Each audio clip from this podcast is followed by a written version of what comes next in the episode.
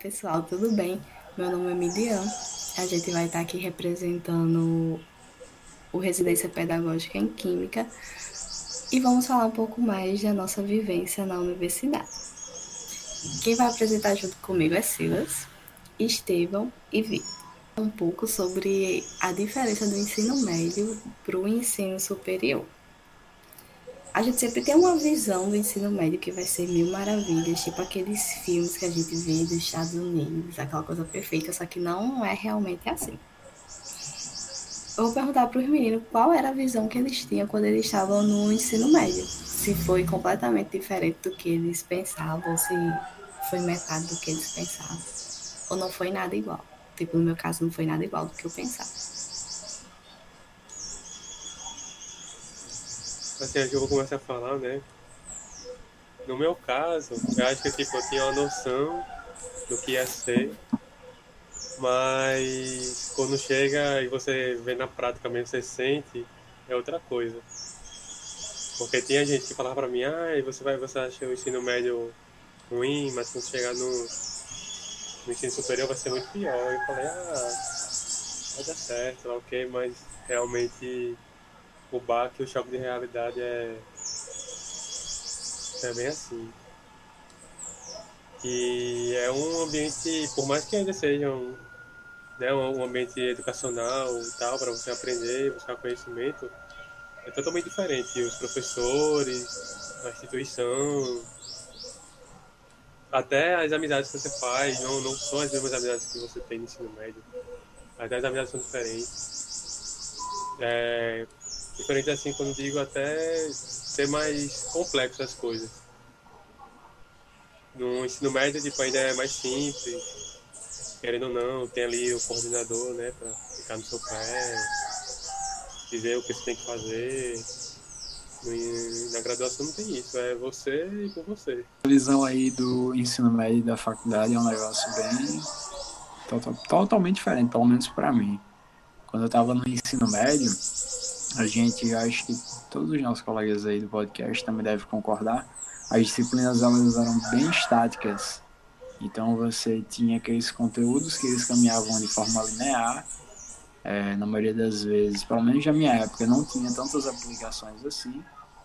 E o que eu percebia era que aquele conteúdo ia me ajudar a entrar na universidade, mas eu não entendia como aquilo poderia ser aproveitado lá dentro, pelo menos durante minha formação. Então eu acreditava que lá nós precisaríamos aprender basicamente é, do zero certas coisas que na verdade não é assim, né? A gente já tem que chegar sabendo, já tem que ter uma base relativamente um pouco boa para não sofrer tanto. E você percebe que a responsabilidade, os objetivos são totalmente diferentes. Você romantiza demais, acha que quando você entra dentro da universidade é mais aquela ideia de se formar enquanto profissional, mas não percebe que essa formação enquanto profissional ela requer diversas coisas, como por exemplo formar uma rede de contato entre professores, colegas de curso e que para que você possa se desenvolver dentro mesmo do curso, sabe? Coisas que a gente não é incentivado dentro do ensino médio. No ensino médio a gente tem mais aquelas amizades por afinidade, né? Tipo, ah, eu gosto de fulaninho porque ele gosta de tal coisa. É, na universidade não, às vezes a gente nem gosta de certas pessoas, mas é interessante que para que a gente consiga se desenvolver no curso, nós pensemos é, de forma mais objetiva, né? Então a gente se junta, se une e sempre procura o melhor nesse sentido, né? De conseguir construir uma carreira sólida. Principalmente para a gente que é da área de ensino, então isso se faz muito necessário. Mas obviamente também, claro que tem aquelas boas amizades. Então, essa diferença é muito grande, né? Porque as responsabilidades elas são maiores, é, os objetivos são diferentes e o curso ele caminha de uma forma totalmente dinâmica, coisa que no ensino médio você não tem, né? Você tem mais aquela linearidade, você tem mais aquela estática dos conteúdos. Então, existe sim, acho que uma grande diferença entre a visão do aluno do ensino médio e dentro da universidade, e isso provavelmente vai se aprofundando mais ainda com o decorrer do tempo, né? não só quando você entra, mas quando você vai passando ali os períodos, e você vai conseguindo ter um contato melhor com as disciplinas. Então, minha grande visão que eu tinha da, sobre as universidades quando eu estava no ensino médio era muito romantizada nas questões dos filmes americanos, American Pie, só que de uma forma bem não tão pesada como é mostrado nos filmes. Porque durante o ensino médio eu só convivia com meus amigos do ensino médio. Quando eu terminei o ensino médio, eu não conhecia mais ninguém que tinha entrado na faculdade. Todo mundo começou a trabalhar. Então, no meio que eu vivia, não tinha ninguém para me falar como que era as aulas da faculdade, qual que eram as diferenças que tinha da, da faculdade para o ensino médio. Então, eu não tinha basicamente nenhuma, hum, como posso falar, nenhuma expectativa além do que eu via nos filmes, só que não de forma tão generalizada como, como, como mostrado no cinema. E aí, quando eu entrei na, na UFRN, o grande choque de realidade foi primeiro o Cigar, aquela plataforma que, meu Deus do céu, eu, não, eu ficava perdido e perdido, e até hoje eu fico perdido. Uh, e também a grande, o grande choque foi a carga horária, em questão de, dos professores que você pode escolher, essa dinâmica que você não tem no ensino médio. Então, você simplesmente pode montar sua grade horária, você pode estudar de manhã até a noite, sem problema nenhum, e escolher os professores que você, que você quer, baseado na, na experiência dos, dos veteranos, se eles são bons ou péssimos professores, se eles são fáceis ou não de passar e tudo mais. Então, esse é o grande choque de realidade. Essa fluidez, essa, é, essa fluidez diferente do ensino médio, que é uma coisa bem engessada. É isso aí. Eu não sei vocês, mas tipo, quando eu tava no meu ensino médio, eu nunca tive um uma apresentação de como seria o ensino superior. O que o povo falava muito é que, tipo, ah, lá você não precisa pedir para ir ao banheiro, você entra a hora que você quiser, você sai a hora que você quiser. Só que, tipo, quando a gente vê no ensino médio, a gente nunca foi preparado para isso de ter uma certa autonomia que a escola não nos dava, porque a escola ele sempre passa determinado assunto que a gente tem que estudar, que a gente tem que ver isso porque vai cair na prova. E no ensino superior é completamente diferente, porque a gente chega lá, tem um professor, você fala bom dia, boa tarde, boa noite, ele passa o assunto e às vezes a gente nem sequer entende o que está falando, porque não teve o, o preparo necessário que era para o ensino médio dar é um dos pontos que, tipo, é completamente diferente, porque no ensino superior a gente tem que criar nossa própria autonomia como aluno. Enquanto no ensino médio a gente já tem aquilo tudo preparado, era só seguir aquele cronograma. Não sei se vocês viram essa diferença, que para mim foi uma diferença, acho que inicialmente bem pesada. Sim, tu pontuou muito bem. A gente tem que criar essa autonomia, a gente tem que aprender a ter essa autonomia. Diferente do ensino médio, que quando você, por exemplo, não fazia um trabalho de casa ou trabalho, um exercício ali na, na hora da aula, o professor ele cobrava de você. Ele, vamos dizer assim, entre aspas, ele te ameaçava de cortar pontos e tudo mais. Já que no ensino superior, basta você, só depende de você, fazer ou não a atividade passada para você ser aprovado ou não. E o professor ele não vai te cobrar um exercício que você tenha feito. O professor tá nem aí, né? Pra se é. você reprovar ou não. Ele tá nem aí pra você. Se você falta a aula dele, ele tá nem aí. Exatamente.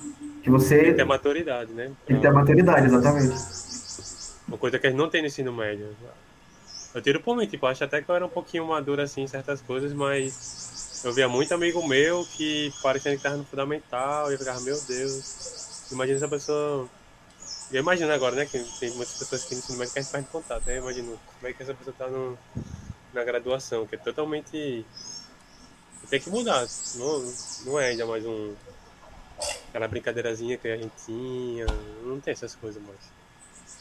Eu não sei vocês, mas essa autonomia ela é bem perigosa, assim, para quem não está acostumado a lidar com ela. E isso varia muito, por exemplo, dependendo de cada adolescente, né? Tem adolescentes normalmente que eles são mais assistentes, eles têm, assistências maiores, né? por parte da família, coisas do tipo, então eles não são tão independentes assim. Eles não têm tanto aquele controle ali de atividades, coisas do tipo. Sempre tem alguém orientando, falando é, o que fazer. E aí isso é perigoso, né? Porque como vocês falaram, por exemplo, o Vitor falou, lá no ensino médio tem aquela questão do coordenador que vem e tal, diz o que fazer, aí vocês falaram também em relação aos professores, e na universidade não tem isso. Então se você não consegue gerir essa autonomia, acaba que você já entra com o pé esquerdo na universidade. Porque aí você não consegue ter um desempenho satisfatório nas disciplinas e você vai postergando ali os resultados e tal, e acaba que no fim você está atrasado já no curso. Porque você não conseguiu lidar da melhor maneira possível. Então você leva como a grande maioria da galera, com a barriga, né? Então, tipo, tem aquela galera que entra no curso e vai levando com a barriga e no final das contas até se forma, mas não consegue aproveitar da melhor maneira possível porque não soube gerir essa autonomia, não soube aproveitar as coisas da melhor maneira. Então acaba que esse pensamento sobre autonomia que não é discutido com a gente é um problema, querendo ou não, nessa transição, porque se a gente tivesse a visão sobre certas coisas que não é passada, e aí, por exemplo, o dia falou que no ensino médio não apresentaram e tal, como seria realmente a universidade. É, a gente até tem alguns programas, né, de apresentação da graduação, como por exemplo a Mostra de Profissões, da própria UFRN, mas que não trazem essa realidade para a gente. São bem superficial sobre como é a estrutura do curso curricular e coisas do tipo. E você sabe que quando você entra no curso é tudo uma questão de adaptação. Às vezes, certos professores eles influenciam na forma como você aprende, o horário, é, tudo isso aí. Eu também acho que quando a gente vai, né, para fazer a graduação, tem um lado meio que tentador também, também tem a ver com essa autonomia, que, né, quando sai do ensino médio, vai para a faculdade, a gente, quase todos, basicamente, já, já são maior de idade.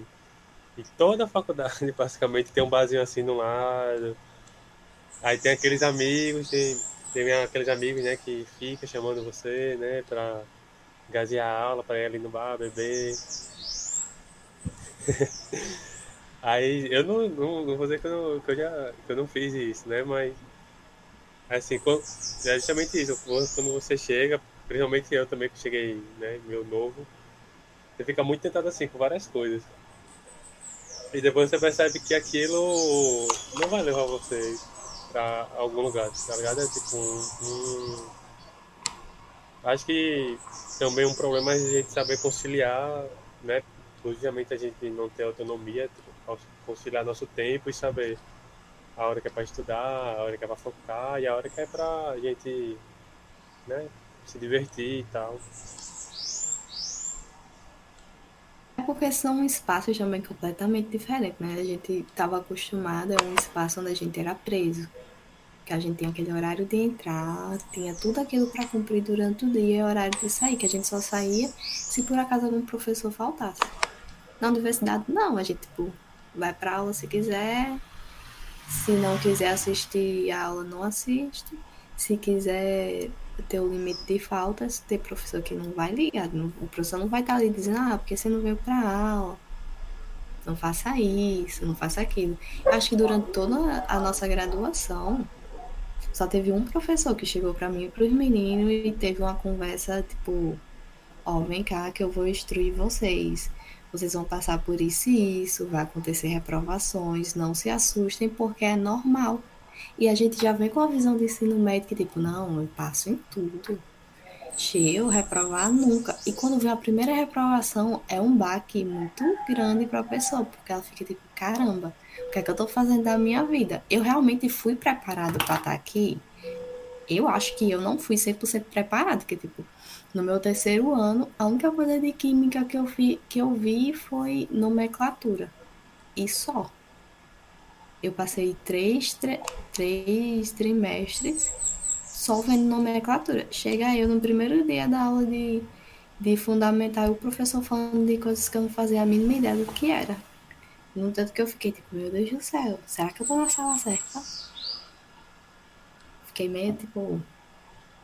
Porque às vezes o, o ensino médio ou as escolas não prepara tanto o aluno para aquela nova realidade.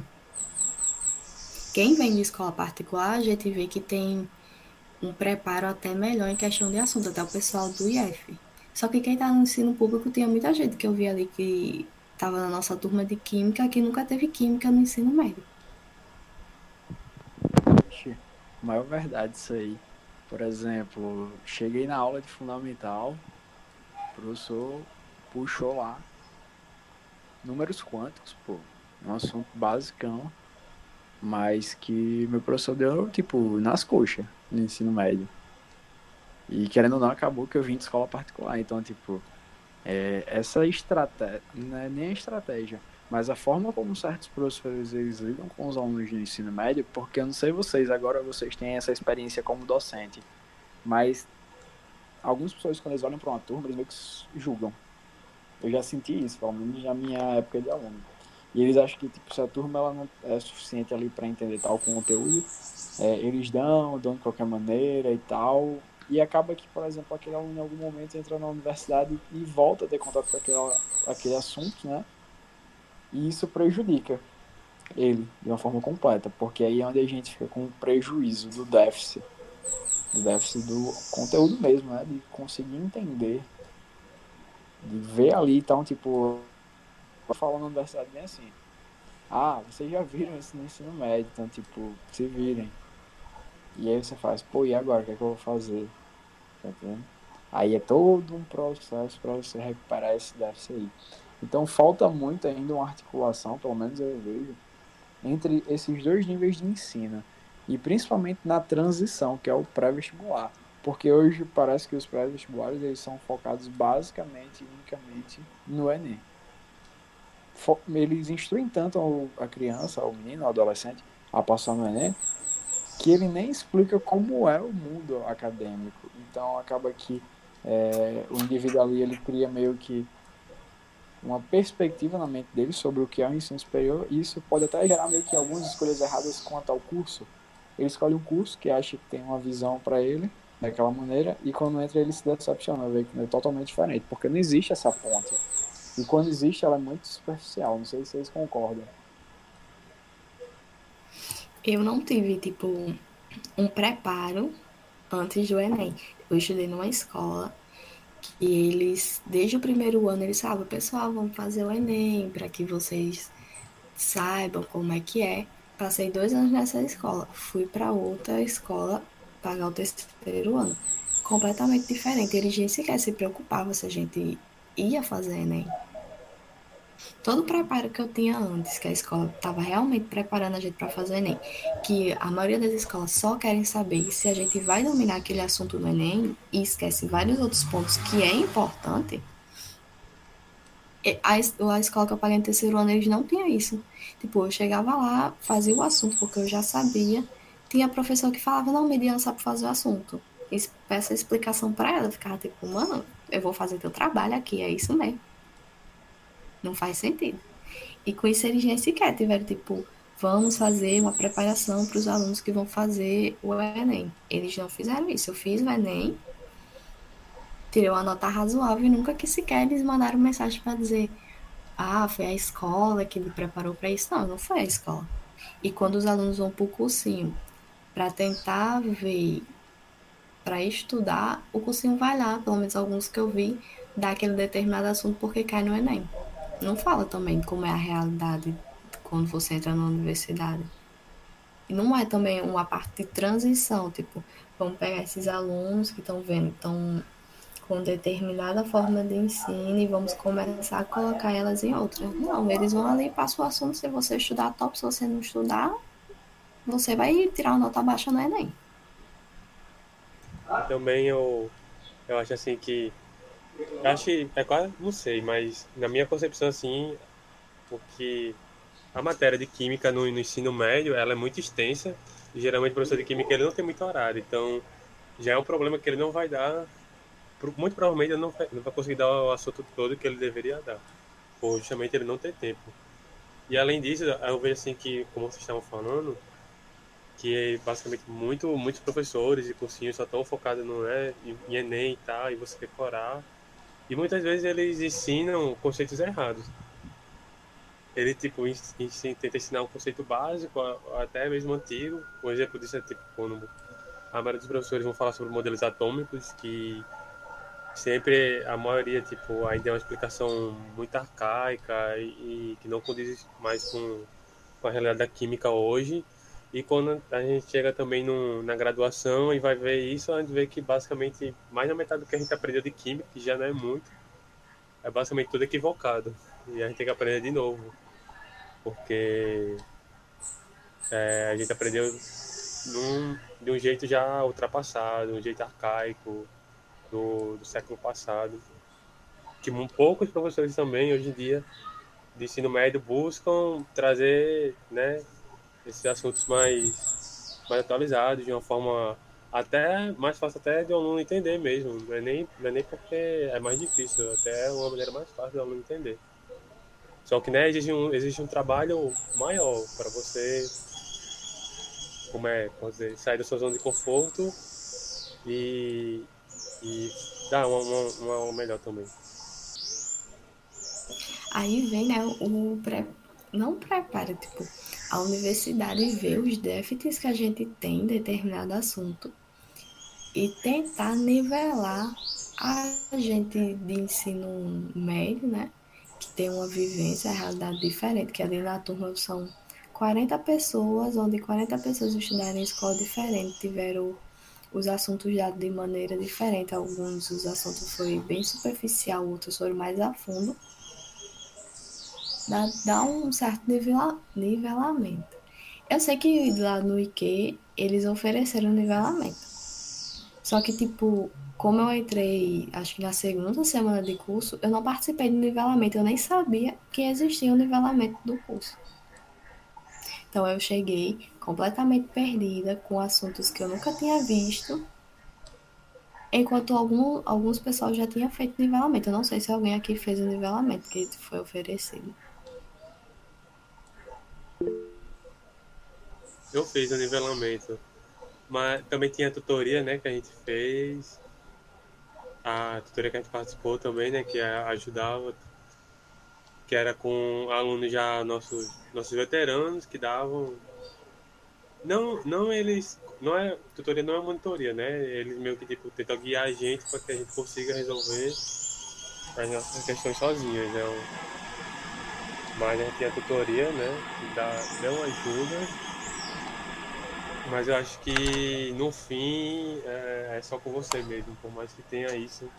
Tipo, dá uma ajuda, dá, mas no fim é só você e às vezes também acho que não é nem culpa da pessoa, às vezes, né? Tipo de.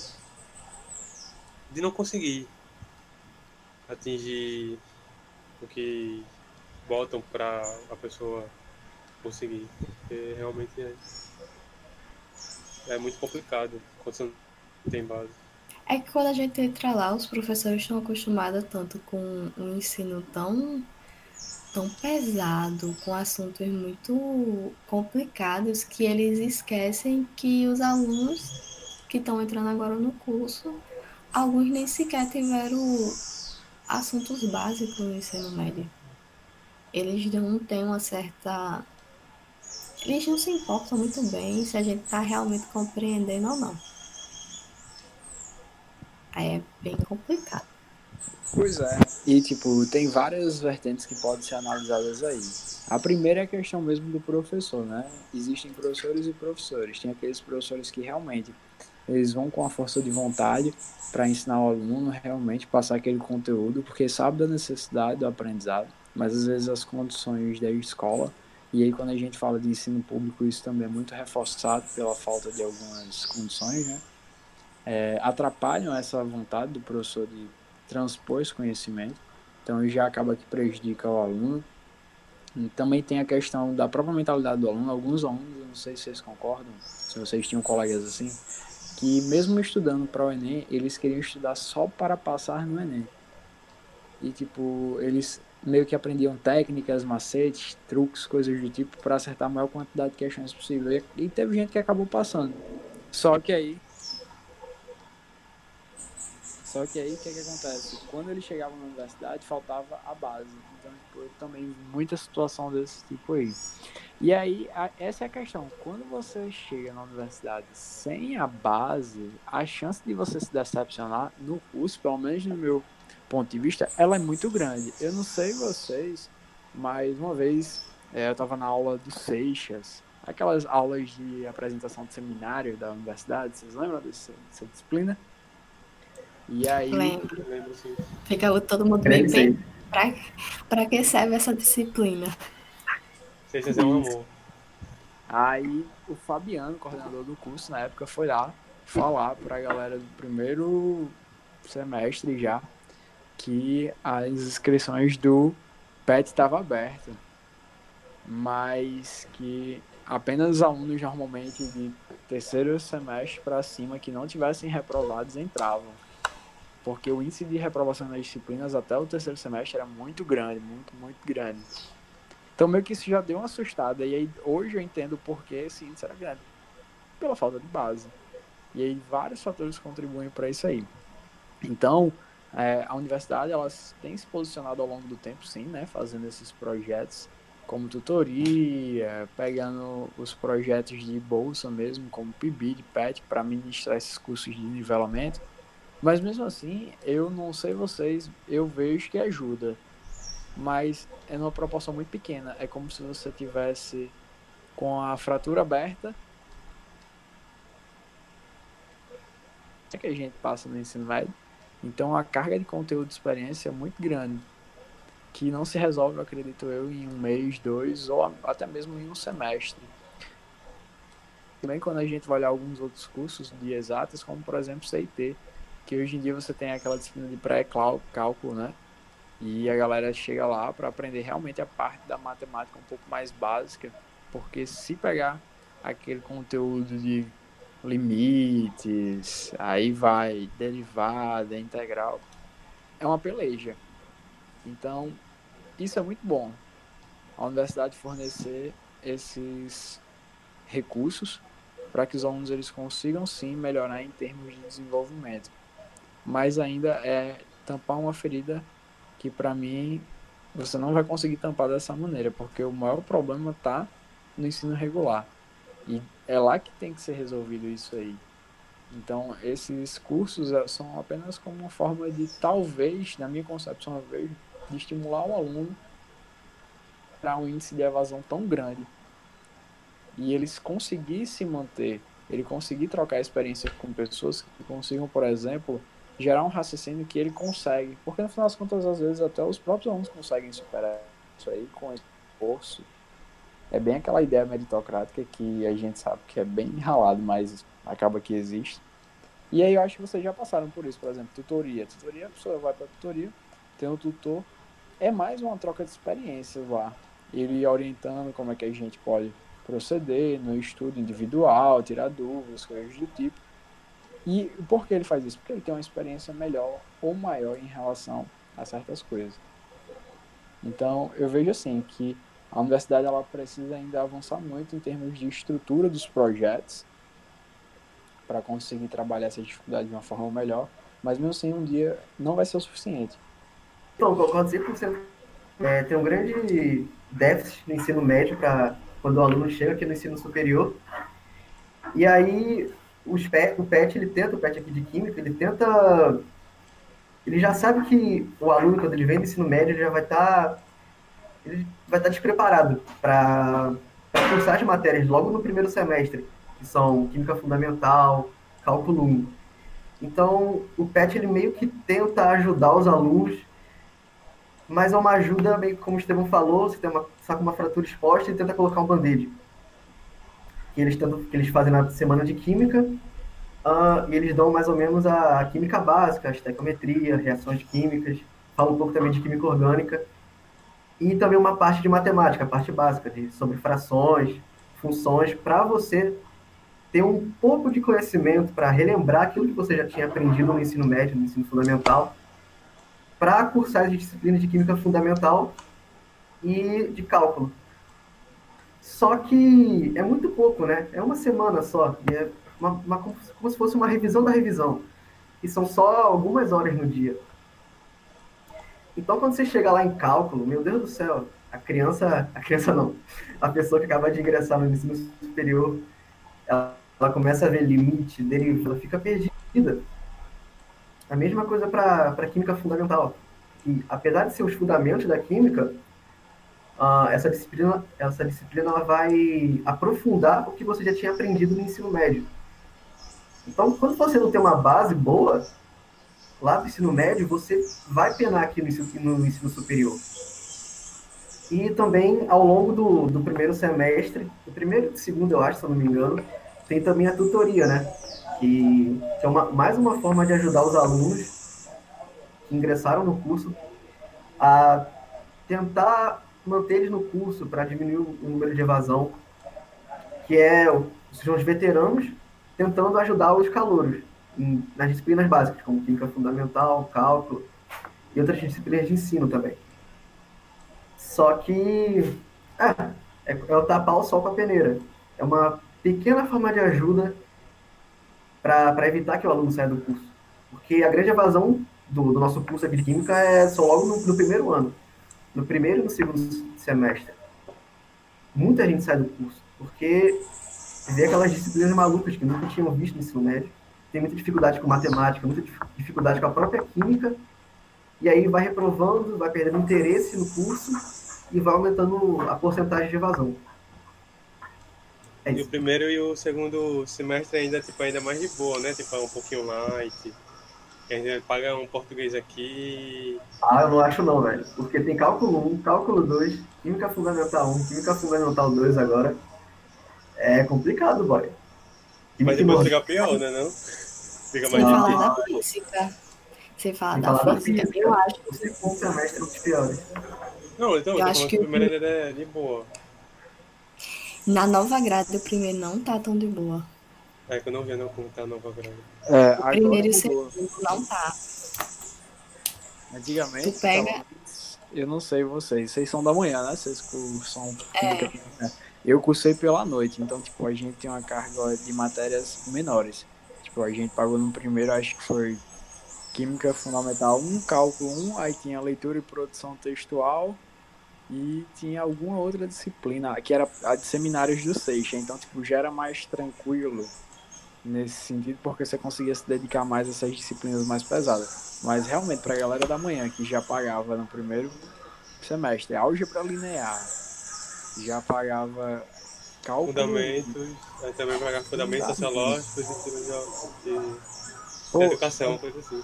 É muito pesado, pô, é muito pesado. E ainda mais nesse início que você está trabalhando com áreas diferentes, né? Você está trabalhando tanto com a parte de educação aí, como você está trabalhando com a parte de exatas, como você está trabalhando com a parte de natureza. Então, tipo, você tem que ter um, um jogo de cintura muito bom para fazer esse caminho entre as áreas aí. Um pouco de humano.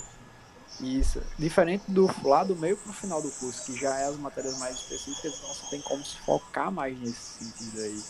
Entendeu?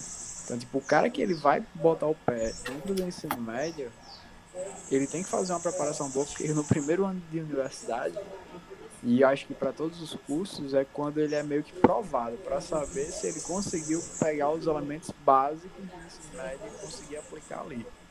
Então, tipo, é bem puxado. Eu não sei vocês, mas eu acho o início sempre mais difícil do que o meio pro fim. Eu achei o início bem mais complicado. Tipo, eu não tive uma boa preparação de cálculo, não tinha uma boa preparação para álgebra e do nada me colocaram com cálculo e álgebra. Minha primeira aula no curso foi cálculo. Quando eu cheguei, tinha uns negócios que eu nunca tinha visto na minha vida. Eu pensei que eu tava até na turma errada, porque para mim aquilo era algo muito avançado. Aí vem também fundamental, que já vem com um assunto mais pesado. E você chega, o professor diz: tudo que vocês aprenderam no ensino médio tá errado, não é daquela maneira que tem que ser feito, é diferente. Você já leva aquele outro susto. As matérias mais tranquilas no primeiro semestre foi seminários e fundamentos filosóficos da educação. Era o mais tranquilo, que era um pouco mais próximo do que a gente era acostumado no ensino médio. Aí você vai para o segundo semestre, eles e metem uma física, cálculo 2, você fica completamente perdido.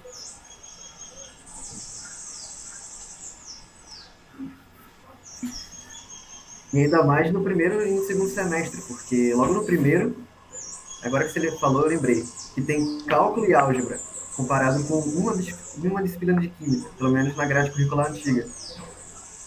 Então você até fica se perguntando se você entrou no curso certo, né? Você consegue, você vê mais matemática do que química em si. Só que infelizmente você tem que aprender porque é a base para o resto do curso. Aí não tem para onde correr. E antes era pior, né? Que antes dessa grade, que já a nossa que a gente fez, que já está atualizada, eu lembro que antigo o pessoal falava que era pior ainda, que o pessoal pagava algoritmo, e é uma coisa que não existe mais na nossa grade. E, é, o pessoal falava que era pior que cálculo, pior que física. Ainda bem tiraram. Gente, e quando vocês pegaram, por exemplo, um material didático, pô, material de ensino médio, pelo menos para mim, era mamão com açúcar. Era figurinha, tópico, etc. Aí você vai lá e paga a física, bota um ralo grosso, cheio de exercício, e você fica, meu Deus, o que, é que eu tô fazendo aqui? Que negócio absurdo. Então, tipo, falta meio que sim essa troca de experiência aí para mostrar a gente que é diferente as coisas. Hoje eu já vejo certas escolas, e isso é uma realidade, eu acho, na minha opinião, de elite, aqui em Natal, que utilizam livros de ensino superior no ensino médio, vocês acreditam? Tem uma escola aqui que eles utilizam no segundo ano do ensino médio, na disciplina de biologia, um livro chamado Campbell. Eu não sei se vocês já viram que é um livro utilizado normalmente no primeiro ano dos cursos aí de biomédica. Então, tipo, você já percebe que as escolas elas entendem é, que os livros de ensino médio estão um pouco distantes da realidade do superior. E eles tentam passar essa transposição, mas eu acho algo muito pesado ainda. É tanto que isso você vê em escolas muito específicas né, da nossa cidade. Imagina só, quando vocês pensaram que vocês tinham ter o contato no ensino médio com esse tipo de livro, ou então com esse tipo de experiência, para mim é algo que eu nunca gostei e fora de uma realidade completamente aí. É, completamente diferente. Em química, no meu ensino médio, o professor ele fez uma apostila pra gente. Ele pegou o material que ele achava estava correto, né, ao ver dele, que na universidade eu descobri que não estava, e fez uma apostila com vários exercícios, com os assuntos, e foi legal para a gente, deu para entender. Só que quando eu cheguei na universidade, o professor me indica três livros completamente diferentes, um livro grosso e em inglês. Aí eu fiquei tipo, mano, eu não sei nem um básico do inglês. Como é que eu vou pegar um livro de inglês para estudar química? Você já fica tipo, o que que eu vou fazer? Porque você vai lá na, na biblioteca, tem uma ruma de livro. Você se sente perdido nos livros. Aí tem primeira edição, segunda, terceira. E o professor vai e lhe indica um livro de inglês. Porque é o melhor livro que tem. Eu passei uma experiência parecida com isso é, agora recentemente, né, planejando a aula é, para a turma do, do, segundo ano do CEP, aí a gente tava, eu e Jean tava planejando a, a aula, o Estevam também fez, foi de, de MOLs, e eu procurando livros, procurando sites, e tipo, tentando assim, encontrar assim, um conceito bom para passar, e eu tava muito perdido, porque eu tava conseguindo achar assim, um conceito bom, que desse para entender, e que ao mesmo tempo tivesse alinhado com o que, o que tá, tá, tá certo, que tá é, vigorando na, na, química, né? Aí eu fui falar isso com a professora, né, Eliane, a nossa coordenadora, e ela foi mostrou, né, um artigo e nossa, o, o, artigo que ela mostrou, o artigo científico me ajudou muito. E acho que é uma coisa que eu, eu, eu vejo assim, que alguns professores estão começando a usar no ensino médio agora, mas que já no meu não, não, não tive, e acho que vocês também não, não tiveram. Mas que muitas vezes justamente o professor fica muito preso no livro e tal. E acho que ele poderia instigar os alunos até botar para lerem artigos científicos. Tem muitos artigos científicos é, de, de muitos professores, muitos, muitos do, do, doutores da, da educação que fazem artigos científicos para justamente como você conseguir é, ensinar, fazer com que seu aluno aprenda aquele assunto. e ainda dá exemplos de experimentos químicos que você pode fazer para justamente mostrar na prática realmente como é que faz aquilo. Que eu acho que essa, essa, esse lado experimental da química é o lado, né, seria nosso coringa, seria a parte que realmente os alunos eles ficam instigados e ficam é, com vontade de aprender. Agora entra outra questão que, tipo, tem muito artigo, até que a gente vê no início da na faculdade, que ele tem uma linguagem muito rebuscada, muito formal, e a gente não sabe o significado de todas aquelas palavras. E a gente passar um artigo assim, para quem está no ensino médio, pode ser um pouco meio que pesado. Não, mas... Então a gente sempre tem que estar tá entre aquilo, tipo, tenho que passar a informação correta mas eu também tenho que ver se aquele material ele não está muito pesado para o aluno. Tem, se ele vai realmente um, compreender um, o que está falando. Tem uns artigos pesados, realmente, é, vocês sabem. Mas tem, tem uns bem simples, né? Eu lembro muito esse agora, que eu, que eu li recentemente, que a professora passou. Não lembro nem o nome da, do, da pessoa que fez o artigo. Mas eu lembro também quando eu paguei ensino 2 com sextas, ele também passava uns artigos bem interessantes e uns até que tipo, com a linguagem assim é fácil de, de você aprender. Não necessariamente tipo, passar um artigo, mas você também, acho que dependendo do artigo dá, dá para você trabalhar no ensino médio, com cuidado, claro. Mas acho que também dá para você pegar né, o artigo e, e o artigo científico e você conseguir botar ele na prática, né, na sua aula. Do jeito que você quiser também pegar ele como inspiração, você não precisa pegar, tipo, de um livro, necessariamente. Eu pegava o livro, pô, o livro ele tinha duas páginas em inglês. E essas duas páginas traziam um mundo de informação que eu não conseguia entender. Então, tipo, já reforça agora uma nova ideia. A necessidade de uma, forma, de uma formação complementar na escola em, por exemplo, outras línguas. Porque, querendo ou não, a, o nosso curso, principalmente o curso de exatas, todo o material desenvolvido por ele, é, ou está em inglês ou está em francês. O material original. E eu não sei se vocês percebem, os professores eles gostam muito de recorrer a esses materiais originais aí. Então você já percebe que não é só você ter uma base de ciências exatas, é você ser um estudante completo, né? E aí a gente normalmente não percebe muito isso não tem essa ideia, não consegue entender isso bem. E aí, por exemplo, pelo menos para mim, inglês no ensino médio era verbo to be. Verbo to be no primeiro ano, segundo, terceiro. Hoje não, né? Hoje você consegue ver que é necessário você dominar. É necessário que você tenha um conhecimento mais profundo. Até porque quando você chega, por exemplo, numa pesquisa, até mesmo nas pesquisas de ensino, em inglês que a professora passa, então, que é usar aqueles artigos em espanhol, que você tem que desenrolar, tipo, tá aí, você que lute. Então, é necessário para que a gente tenha uma boa formação um domínio de disciplinas complementares. Que isso também, eu não sei para vocês, mas não foi passado de uma forma tão explícita, tão clara, durante a formação como indivíduo ali no ensino médio.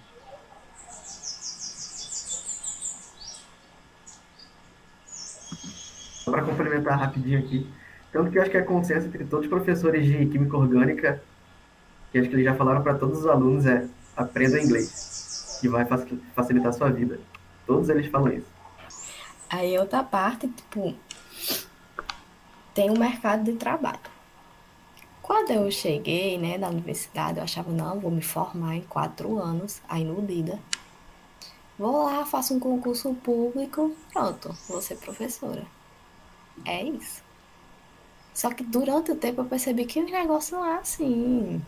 Pô, como é que eu vou ser professora se a, os professores que eu tenho de exemplo no ensino médio é de um jeito, eu chego na universidade os professores são diferentes. A gente entra aquele conflitozinho. A sorte é que existem as bolsas de iniciação à docência, que eu acho que ainda são poucas.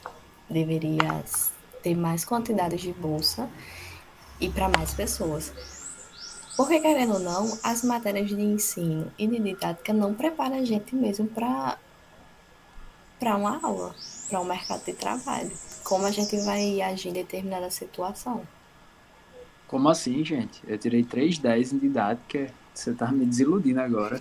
Não, mas assim, didática é ótimo, perfeito. Só que se você for para uma sala de aula só com o que o professor de didática lhe passa, você não vai conseguir dar uma aula 100%. Você vai ver que determinado assunto que você estudou não dá certo.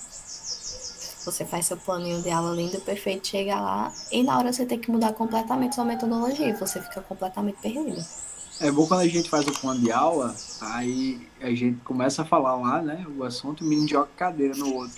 Aí, tipo, gente, onde é que tá isso aqui no plano de aula? Então, tipo... Não existe isso. Eu não aprendi isso na faculdade, né?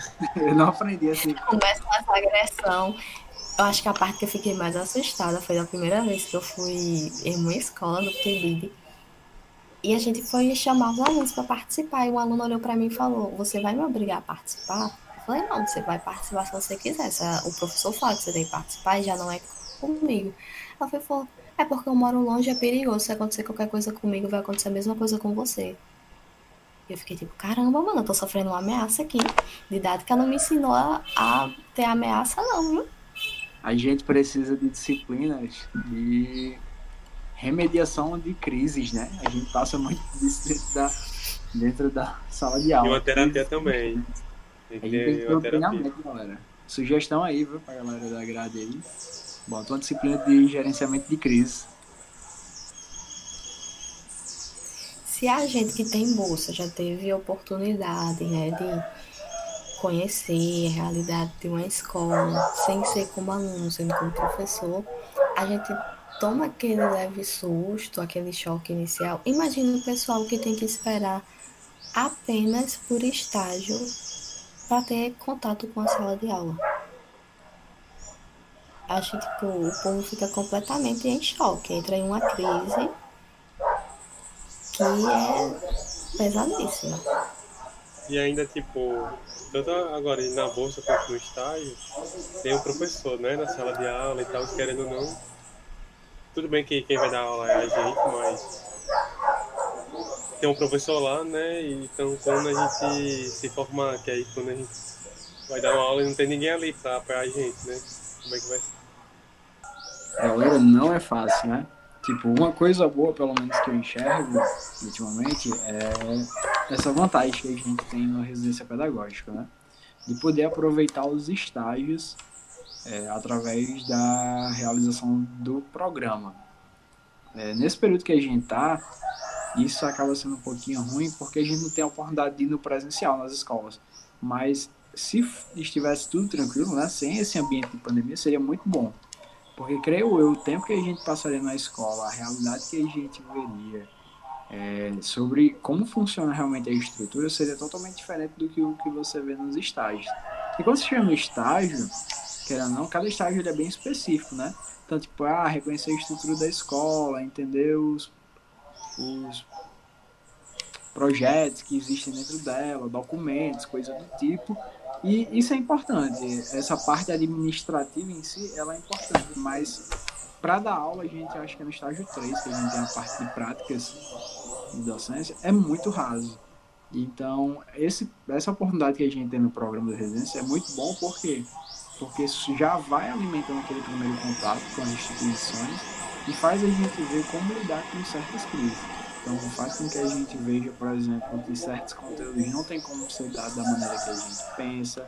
E aí a gente recai sobre aquela ótica inicial do professor que não consegue transpor conhecimento da melhor maneira possível. Porque agora, enquanto professor, nós passamos pelas mesmas situações. Nós vemos, por exemplo, que tem muito empecilho aí que não contribui, né?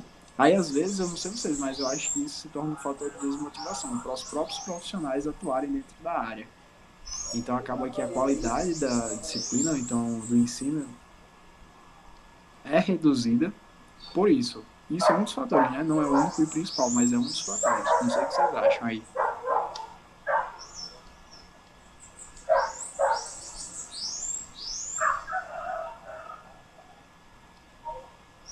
Eu acho assim que a coisa que eu mais aprendi de didática, Sheila também fez comigo, falou essa matéria com, comigo, foi que, que ficou assim na minha cabeça, né? Que acho que é o básico. Só que mesmo assim, acho que muitos professores do ensino médio não, não fazem isso, é tipo que o foco, a, a preferência sempre vai ser você ver o lado do aluno. Você, tipo, né, ver como é a turma, entender quais são os problemas delas, até onde eles, eles conseguem ir, e através disso você começar a fazer seu plano de aula e tal. E a cada semana você dá uma atualizada, você vê como é que está indo. Que muitas vezes tem muitos professores que, que já estão acomodados, que eles já têm o plano de aula do, dos anos passados, e só faz repetir as mesmas coisas e tá tipo, tá nem aí se tá, só não tá aprendendo nada, só tá dando a matéria dele e que na verdade o professor não é isso, o professor é muito importante, né, a gente passar o conteúdo, a matéria sim, mas o que adianta a gente passar o conteúdo se ninguém da, da sala tá entendendo ou se 5% da sala tá entendendo.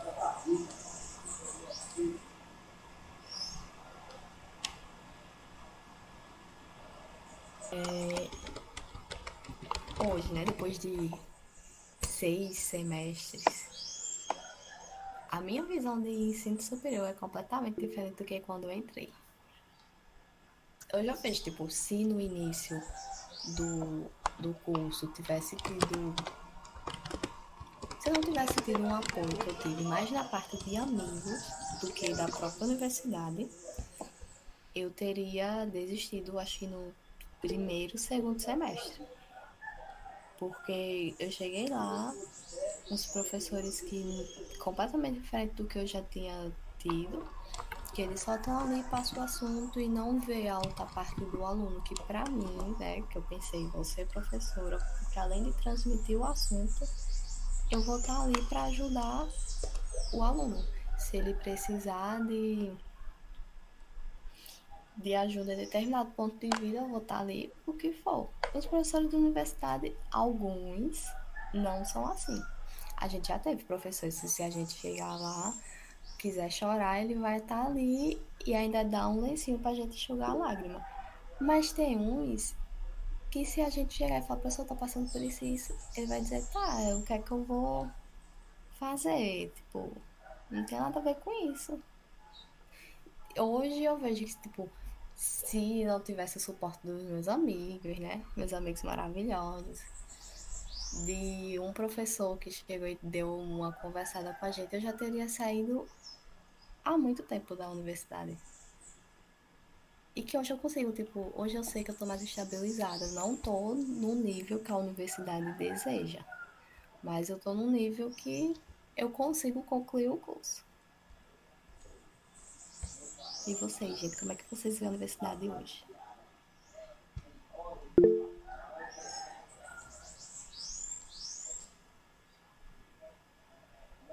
Forte.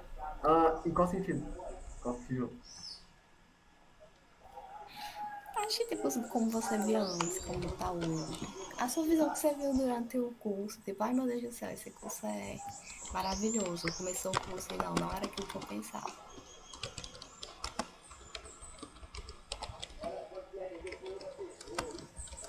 Ah, então, como eu falei mais cedo, uh, logo quando a gente entra no curso de Química, a gente vê mais matemática do que a própria Química. Uh, e até, eu comentei isso até com, quando eu estava na entrevista do PIBID, que eu falei que eu estava no segundo semestre, ele estava no ensino 1, né? Então a gente estava começando a ir para o laboratório, fazer umas experiências bem básicas, aquela ali de uh, pesar água, pesar pedra, não sei. na balança e todo mundo fica, ó, oh, coisa maravilhosa, aquela magia do ensino 1 que a gente não tem mais. Uh, e eu até comentei isso com a Fernanda, que era coordenadora do PIB, que, que eu tava agora mais, vamos dizer assim, entretido no, no curso, que eu tava começando mais a ver a química e deixando um pouco mais a matemática de lado. Só que é aquilo, né, cara?